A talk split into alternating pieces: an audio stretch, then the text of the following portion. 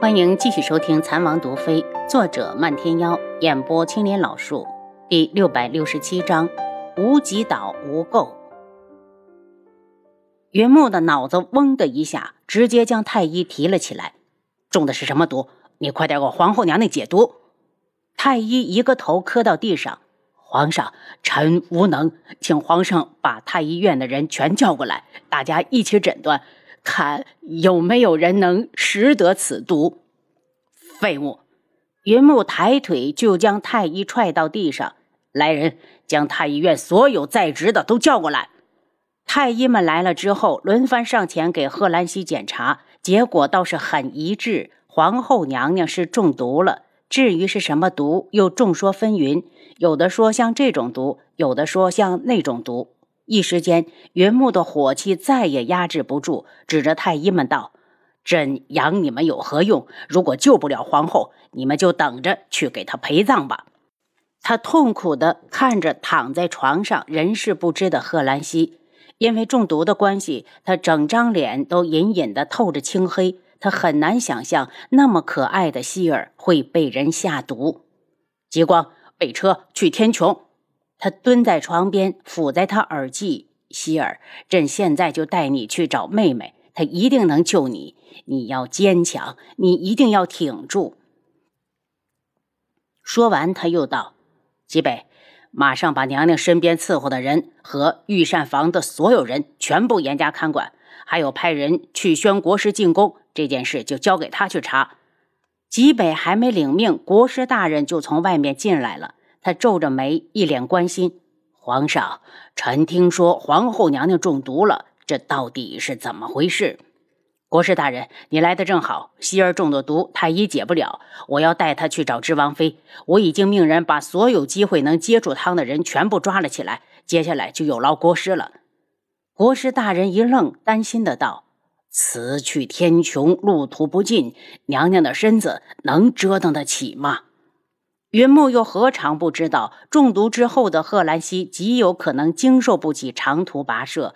可他怕他等不到楚清瑶来，就算他动用所有的渠道给智王府传信，最快也要半个月。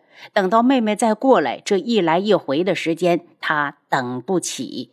国师放心，我带着希儿往天穹赶，同时派人先行一步去传信。到时候我们在哪儿相遇，就在哪儿治疗。这是目前他能想到的最快的办法，他甚至都不敢去想，当贺兰大将军听说爱女中毒之后会悲愤成什么样子。当日他许下誓言，会一辈子对她好，可才刚成亲多久啊，希儿就被人下了毒了。他真的无颜再去见天穹的每一个人。马车备好后，他再三的吩咐极光，一定要把车里铺好，不能让娘娘受到颠簸。当他抱着贺兰溪坐上马车时，吉北已经纵马出城，赶往天穹报信。至于从医馆传信，此时想都别想，因为那边太慢。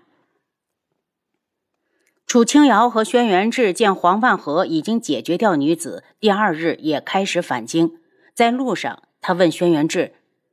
你说我把谁介绍给黄万和当妻子好？你想替他说媒？轩辕志问。嗯，有这个想法。有家之后，人才能更安定。楚清瑶道。你说红檀怎么样？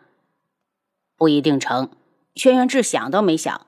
黄万和和七绝不同，七绝能娶青怡，是他们彼此有意，而且身份也相配。我说句实话，你别不爱听。从哪方面来讲，红檀都配不上黄万和。楚清瑶沉默了一下，那有时间我就带他回京一次，让他自己在京中挑选。阿楚，你是不是太操心了？暗军这些年就没一个成亲的。轩辕志道，黄万和和其他人不一样。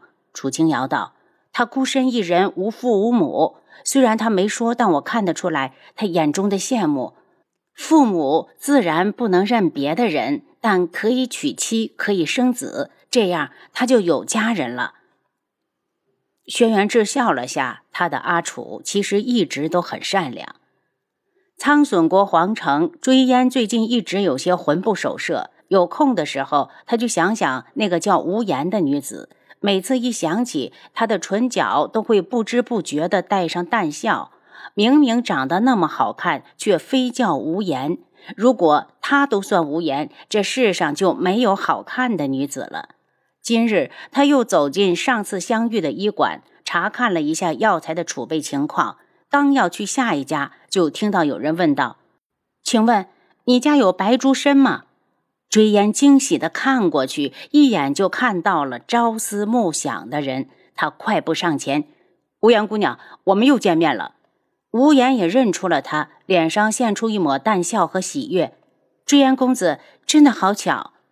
无言姑娘，你还想要白竹参？你要多少？这次店里有货，可不是有货吗？自从上次他跑其他地方取来白竹参，就在这家医馆备了不少货。虽然明知道两人再次遇见的机会很渺茫，可他还是盼到了这一天。有多少要多少。无言目色柔和，感激地笑了一下。好，你等着。追烟回头吩咐伙计去取货。姑娘要这么多白竹参，是家里有病人吗？追烟纯属无语找话。要是没人生病，能来医馆买药吗？无言姑娘点了点头。是我兄长受了极重的伤，需要用白竹参来调理身子。追烟眼神一亮，不知你兄长现在何处？如果方便的话，我可以去帮他看看。我的医术还算可以的。无言姑娘眼中带了惊讶，打量了他几眼，才道：“谢谢追烟公子，只是兄长还在老家，在几百里之外，就不麻烦公子了。”无言，你就直接叫我追烟吧。然后我也直接称呼姑娘无言。追烟觉得这样叫显得特别亲切。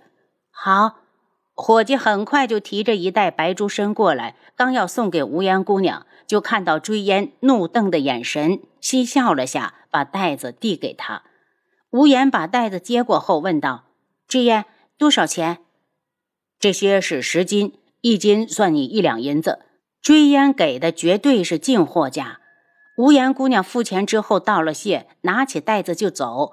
追烟把人送到门外。无言，方便说一下你是哪里人吗？无言有些为难，想到自己前些日子去过天穹，便随口道：“我是天穹人士。”说完也不等追烟回话，已经翻身上马，绝尘而去。他等赶到下一家比较隐蔽的客栈时，将马拴在树下，从后门进去。见大家都在一间屋子里等着，问道：“他还没来吗？”月泽没好气的道：“不知为什么非要等他，这都多少天了。你要是不愿意等，自己可以先走。”无言冷眼看过来，很是不悦。无言，我们到底要等的是谁？说话的是陈旭宇。此时他比在韩家的时候瘦了不少，显得眼睛特别大。是我们的一个同伴。正说话间，有人进来道：“无言，有人在外面敲门，我去看看。”无言走出来，来到后门处，问道：“谁？”“是我，无垢。”无言示意把门打开，从外面进来一名面色阴冷的男子。如果楚清瑶在此，一定认出他就是当日中了他的麻醉针之后，以极快的速度做出反应，自残挖肉的那个人。大家进屋后，除了陈旭宇和月泽之外，其他人都向吴垢打招呼。吴垢，你怎么这么多天才来？吴垢还以为你出事了。吴垢的目光直直的看向月泽，不知道是不是月泽的错觉，仿佛在他的眼中看到了一丝欣慰。他戒备的盯着吴垢，总觉得这人的眼神很奇怪，这种奇怪又带着某种压力，让他心惊肉跳的。好在吴垢很快的便看向了陈旭宇，他道：“你就是陈旭宇？”“是的。”“无言，你怎么把他带来了？他不是同吴埋在韩家的棋子吗？”“是他自己蠢，把韩家老夫人劫走了，惹恼了智王妃，被皇上关进了大牢。还是我们亲自出手把他救出来的呢。”有人不满的道。吴垢的目光带着森寒，陈旭宇。你不用跟着我们了，你马上启程回韩家，继续当你的棋子。你说什么？陈旭宇激动起来。我那可是陶玉，现在回去人头非落地不可。吴垢不屑地扬了扬嘴角。你是白痴吗？你爹是当朝的御史，很得皇上的重用，皇上看在他的面子上，也不会杀了你。就算死不了，韩家也会休了我的。陈旭宇早就放弃了回去的想法，他自己做过什么，心里有数。韩家老夫人他都感动，他早就犯了韩家和智王妃的大忌。那是你的事。总之，我要你回去，而且想办法拢住韩清风的心，继续当一枚有用的棋子。我们无极岛不养废人。说到最后，吴垢已经起了杀心。陈旭宇求救似的看向月泽，见月泽沉默，不由气愤的道：“我之所以会结老夫人，都是你指使的。如今出了问题，连你也不替我说句公道话。月泽，你真是太让我失望了。我是让你带走老夫人，谁让你那么笨，做事都不懂得隐蔽自己？”月泽瞪了他一眼。他现在的心里乱七八糟的，总觉得这个叫吴垢的人给他一种似曾相识的感觉，可他明明没有见过他。如果不是童武找到他，他都不知道还有无极殿这个组织。好在上次任务之前，童武告诉他，无极殿还有一个最隐秘的存在，就是无极岛。